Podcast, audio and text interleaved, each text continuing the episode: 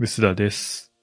かいです。ドコモが2021年夏モデルを発表しまして、もう最近ドコモぐらいですか？こうやって発表会ちゃんとやるの。au とかもやってるんだっけ？わかんない。ああ、まあ、今のシーズンはやってないですね。ソフトバンクとかもうなんか端末都度になっちゃってますよね。そうですね。逆に、あれですよね。メーカーが先に発表して、その後にキャリアがみたいな感じじゃないですかね。でやるところもあれば、やらないところもあるみたいそんな感じだから今回もね、ラインナップが、もうすでにそれ知ってますっていうラインナップがドーンと並ぶという、あまり新しさのない発表なんですけど、な。端末で言えばね。ね、これどうですか？今回ラインナップ見て。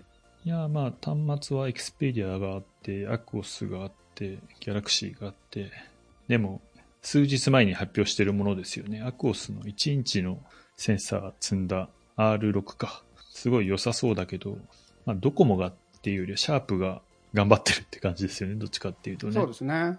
うん。これすごい欲しいですけどね、でもね。あ、欲しいですか？あ、意外。うん欲しい欲しい。今回一番だから特徴的なのはアクオスですよね。エクスペリアとかも、ギャラクシーはもうすごいはすごいんだけど、順当にすごいのに対して、はい。アクオスが今回、いきなり1インチのセンサーを積んできて、1インチって言うとあれですね、コンパクトデジカメ、コンパクトデジカメって言い方がもう正しいのか分からないけど、RX シリーズとか呼ばれるソニーのデジカメで使われているような、すごくいい写真が撮れると言われてるセンサーを積んできたと。それをソニーじゃなくシャープがやったってところが面白みだとは思うんでけど。ね。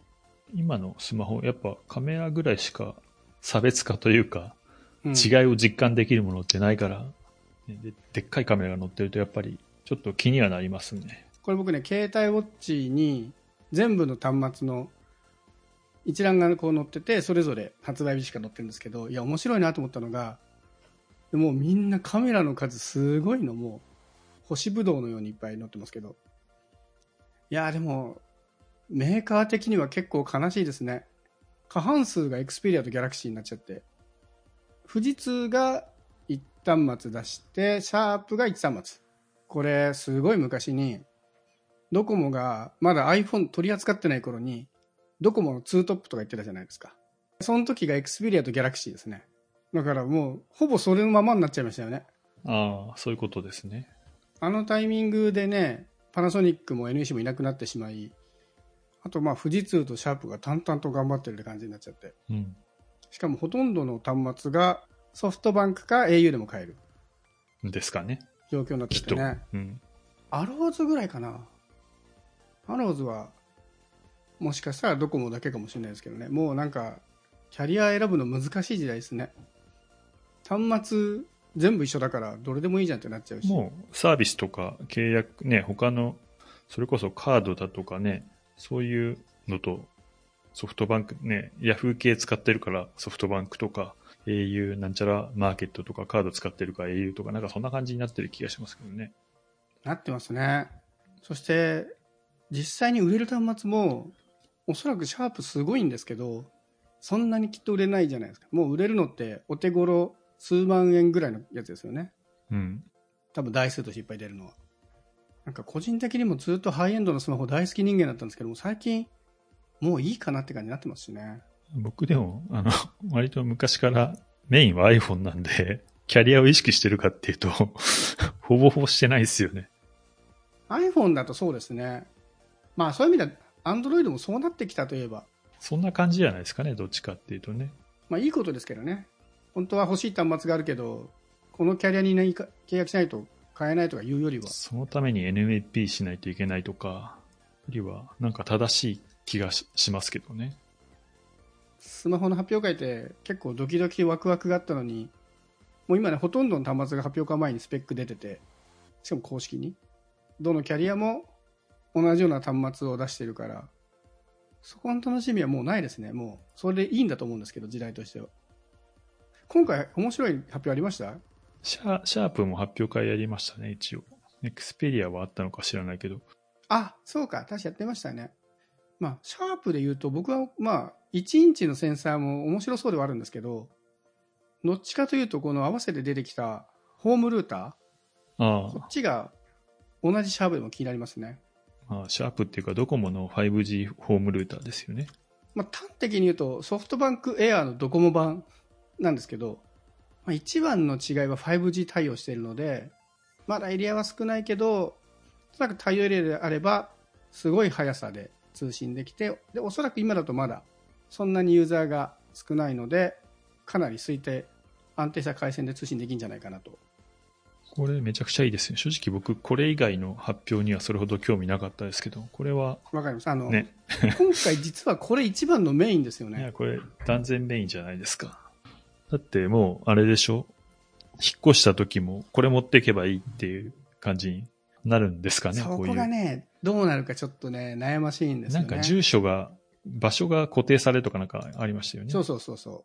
これ、ただのモバイルルーターと同じことやってるはずなのに、なぜか住所を登録して、その住所じゃないと使えない場合があるっていう、正し書きなんですよ。で、これ、どうやってるのかちょっと謎ですけど、おそらく最近だと Wi-Fi で場所特定とかできるので、大まかにエリアを特定して、そうじゃないところで行ったら、切るみたいなことやってるのかもしれないですね。スマホとかだったら GPS 使えるからもっと精度高くいけるんでしょうけど。いやなん、でそんなことするのか謎なんですけど。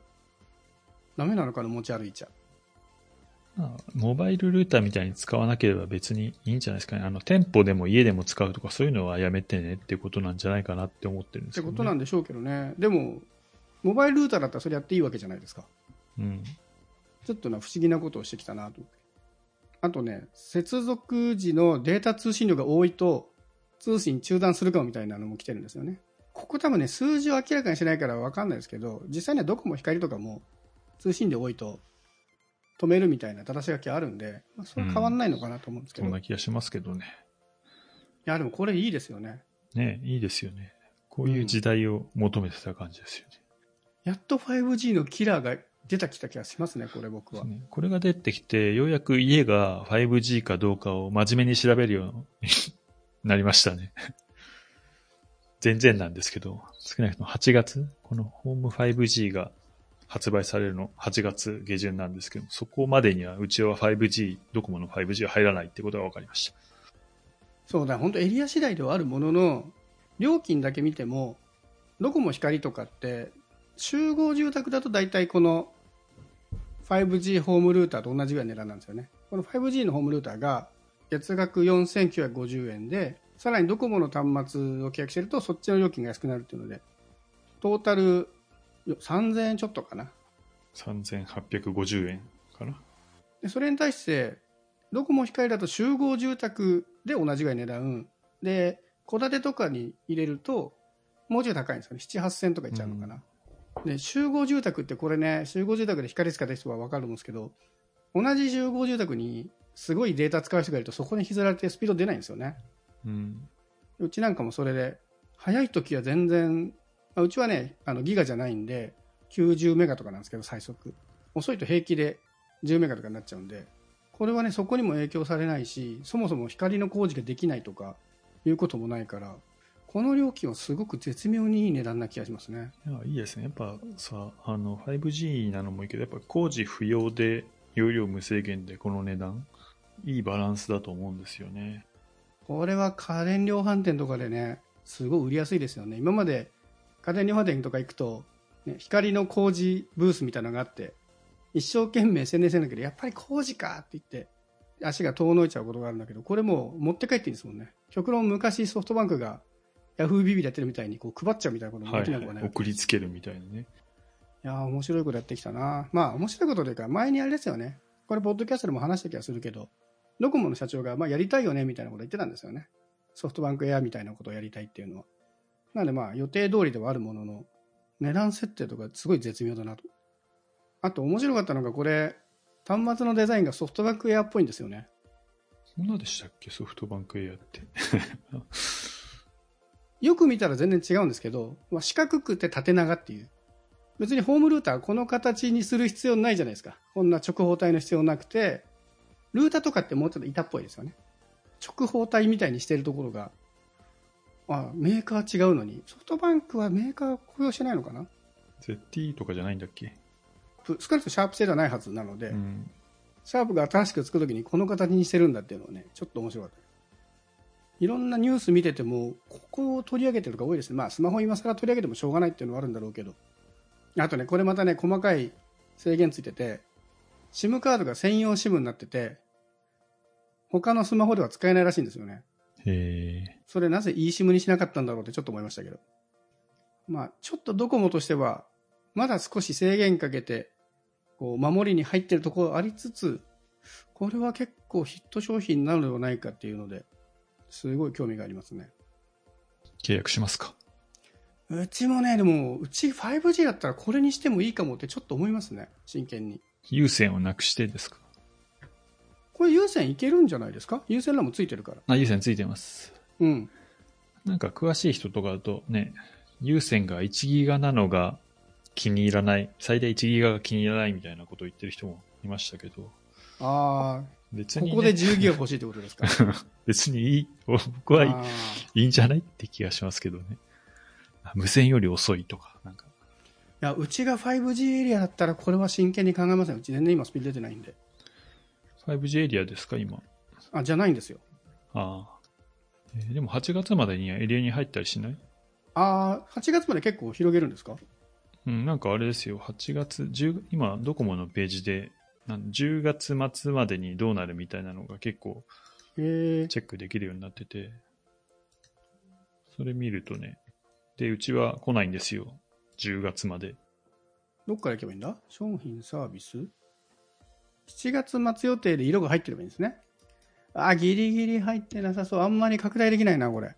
10月もあるでしょ、10月にも入る。10月にすると？あ、10月も入ってこない。うわー、辛い。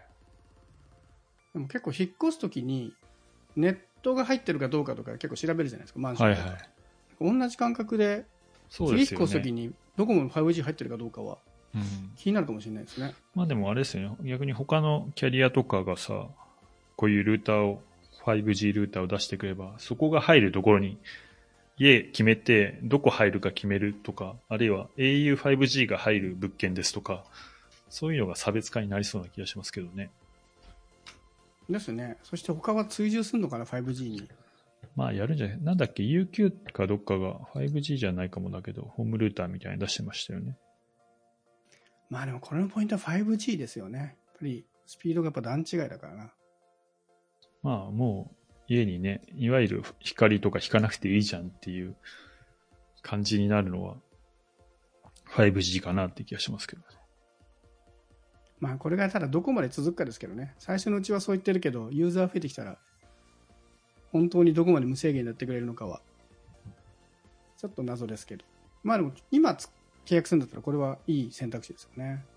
まあこういうのが当たり前になってくれると助かりますねって感じですかね。と引けないって人って大体ね、回線契約がめんどくさいとか、よくわからないとかなんで、こういうのを契約しておくだけだったらさすがにみんなできるでしょうっていう気もしますし、デジタルデバイド対策にもいいような気がしますけどね。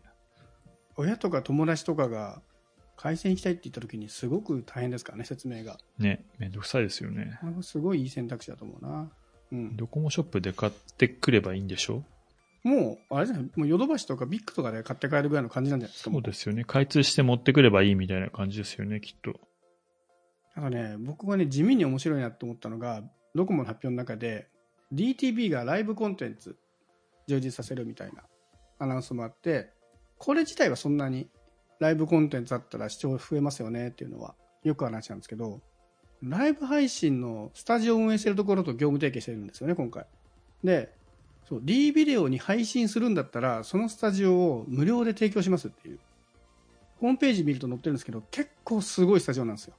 ここ借りれれば、割と、ネットで見る限りは本当にすごい演出のできるライブができそうな、すごいやつで、これが、まあ、ちょっとね、アーティストっていうのが多分レベルによるんでしょうけど、実際には。まあ、どんくらいの集客力があってとか、あるんでしょうけど、これ場合によっては、すごくアーティスト的には面白い施策ですよね。ねあの周り見てても、まあ、コロナの時代で、ね、イベントできなくなってるからライブ配信したいっていうニーズ結構あるんですけど、うん。みんなスタジオで困るんですよね。自分でやろうとしたらすごいハードルが高いし、でスタジオって言ってもそんなに本格的なの使うとすごい高いか、安いとまあしょぼい。マンションの一室を無理やりやってるみたいな。ので、まあ、演出ね、頑張っても限界が来るんですけど、これホームページ見る限りは相当すごいスタジオなので、これをね、アーティストが使えたらいいですね。で、まあ、D ビデオ限定なのか、マルチもあるのかちょっとわかんないんですけど、まあ、D ビデオ限定だったとしても、まあ、月500円とかで見れちゃうから、ファンにも住みやすいですよね。ここでライブ配信するんで月500円払ってねとか、まあ、プラスで課金するのかもしれないですけど、アーティストによっては。結構ウィンウィンだなと思って。D ビデオを、あ、DTV か。DTV に加入してほしい人を集めるためにも、アーティスト的にもメリットあるし、まあ、ドコモもそこにメリットあるし、これで、スタジオにどんだけね、あの、お支払いしてるのかわかんないけど。あとはまあ、こういう、得てしてドコモってこういう面白いことやっても目立たなかったりするんで、これがどんだけ認知されるかかなっていう気はしますけど、割とね、これ、いろんなアーティストが活用して面白そうかなっていう気はしてますね。あとね、これと一方もう一個ね、もう一個でもないんだけど、ストリートファイターのリーグを立ち上げるっていう発表してて。で、プロ野球みたいに会社がオーナーになってチームを作って、ストリートファイターでリーグ戦らしいんですよ。だから本当プロ野球のストリートファイター版みたいな感じらしいんですけど。で、そのまま勝っていくと、まあ野球と違うのは、世界大会にそこから進出できるっていうのが面白いんですけど、これ、ドコモがね、もちろん回線周り担当するんですけど、ゲームの配信自体は安定性を重視して光を使うらしいんですよ、携帯ウォッチによると。うん。だけど、選手の表情の撮影には 5G スマートフォンを使うらしいんですよね。うん。いや、それは光でいいんじゃないのと思って。まあね。そこ、スマホの意味なくないっていうね。まあ、5G スマートフォンを使って光の回線つないでるかもしれないですけど、ドコモはやっぱりどうしてもそういうところに 5G って言わなきゃいけないんだなっていうところがね、まあ気持ちはわかるけれどもっていう意味ではちょっと面白かったですね。あとはまあストリートファイター、これでどれぐらいの人が見るんだろう、一般の人がっていうところも含めてちょっとね、興味ある展開ですけど。まあこれまあ今に始まったことじゃないですけど、最近は端末見るよりこういう周りのサービスがしれっと出てきたサービス見るのが楽しいですね。うん。端末で興味あるのはシャープのみですか？ドコモだからっていうのがないですからね。僕の愛する LG がね、撤退してしまったので、そうですね。も僕はね、次の行き先がないんですよ。すごい悩んでいる。今期は見送りかな。う iPhone でいいんじゃないですか、iPhone で。iPhone ね、この間買ったんですよ。ああ、そうなんですか。iPhone SE2 を はい。そうですか。や、でも十分ですね。この間までね、7プラス使ってたんですよ。はい。でも7プラスでも全然良かったんですけど、ちょっとちっちゃく持ち歩けるやつが欲しかったのと、うん。eSIM 対応の iPhone が欲しかったんで、でもやってる頃は eSIM に楽天を入れて、で、もう一個の SIM に UQ モバイル入れて、うん。電話は楽天でやって、通信は UQ でやって、あ、今日ネットいっぱい使わない時に楽天に切り替えるっていう使い方をしてるんですけど、まあ、本当サブ端末としてはすごいいい。まあ、メイン端末も十分いいですけどね。みんななんか画面ちっちゃいって言うけど、僕には全然十分だったな、あの大きさで。割と便利に使ってます。いや僕は今回のラインナップはどれも興味が持てなかったな、ドコモのやつは。あえて言うならアローズなんだけど、相変わらずスナップドラゴン400番台なので、結構ね、スペック的に厳しい。まあ普通にスマートフォンをメインで仕事なり、プライベートで活用する人にはちょっと厳しいプロセッサ性能ですよね。とりあえず僕はもう2画面端末が新しいの来るまではしばらく身動き取れないんで、LG とともに。でも2画面ってちょこちょこ噂はあるんですよね。まあ、せ正解にその折りたたみ2画面じゃなくて、OPPO みたいにその伸ばすやつだったりとか、Galaxy Fold みたいな折りたたみ系とか、そういうモデルの話はあるんで、Windows の2画面はなくなるんですよね。あそれはあれですよね。Windows の方ですよね。そアンドロイド版の方はアメリカで出たけど日本で発売されないままで、まあこれも止まってるっちゃ止まってるんだけど。まあそうですね、2画面のちょっとね現状かなり厳しいんだけど、まあでもカメラに性能を入れていくよりは分かりにくいものの、実際のさ差別化はすごいしやすいと思うんで、う。差別化はね。と期待したいですけどね。多分普通のスマホの大きさまで持ってこれたら、はい。またちょっと変わってくるかなって気はするんですけど。そういう意味ではまあ、引っ越すまではありえない気はするけど、エリア来たら 5G ルーターかな。うん。が注目な気がしています。